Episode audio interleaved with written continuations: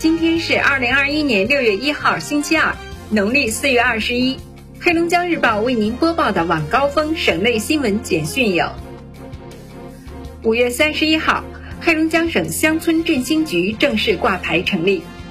根据中央编办批复，经省委省政府批准，省扶贫开发工作办公室重组为省乡村振兴局。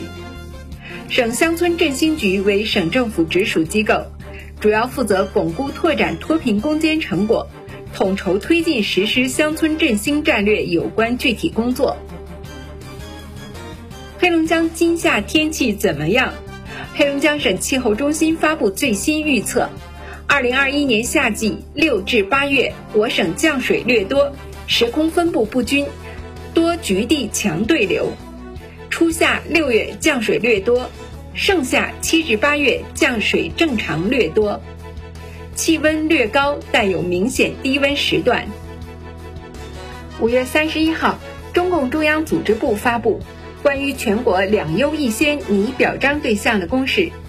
哈尔滨工业大学教授、中国科学院院士、中国工程院院士刘永坦等九人入选全国优秀共产党员拟表彰对象。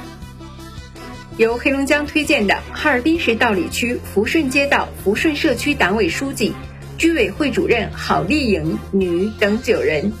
以及铁路系统推荐的中国铁路哈尔滨局集团有限公司哈尔滨机务段朱德号机车组党支部书记、司机长张家生入选全国优秀党务工作者拟表彰对象。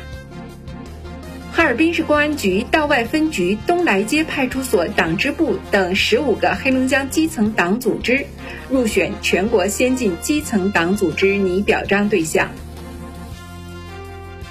中国演出行业协会网络表演直播分会今天发出倡议：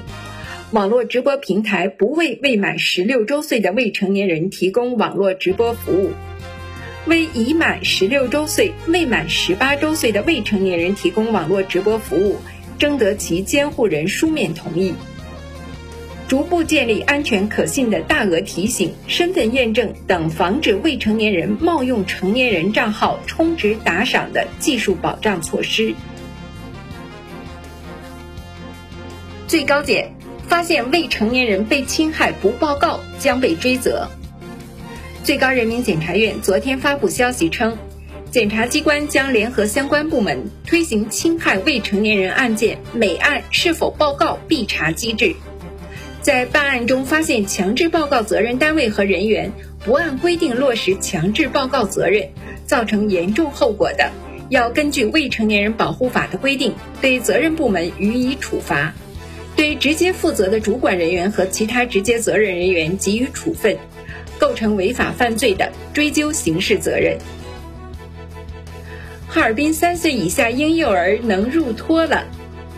五月三十一号，哈尔滨市推进三岁以下婴幼儿照护服务发展的实施方案征求意见稿出炉，开始向市民征求意见。计划将在每个区县市建立一个婴幼儿照护服务机构。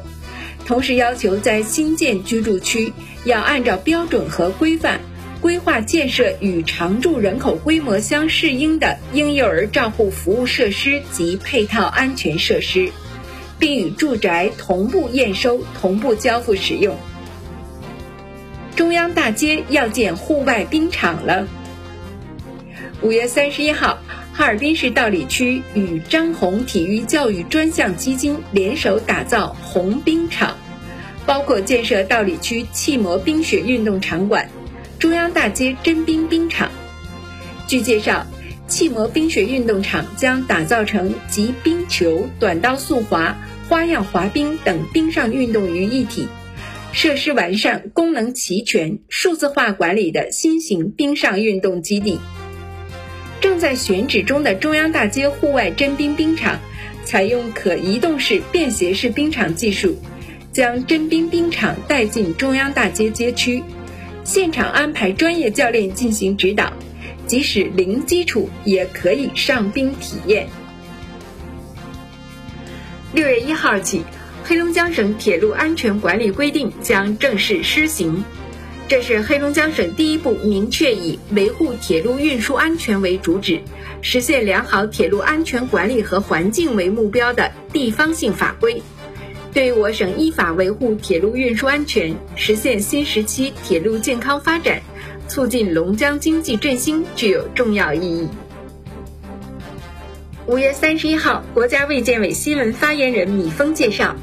进入五月以来，全国累计报告新增本土确诊病例五十例，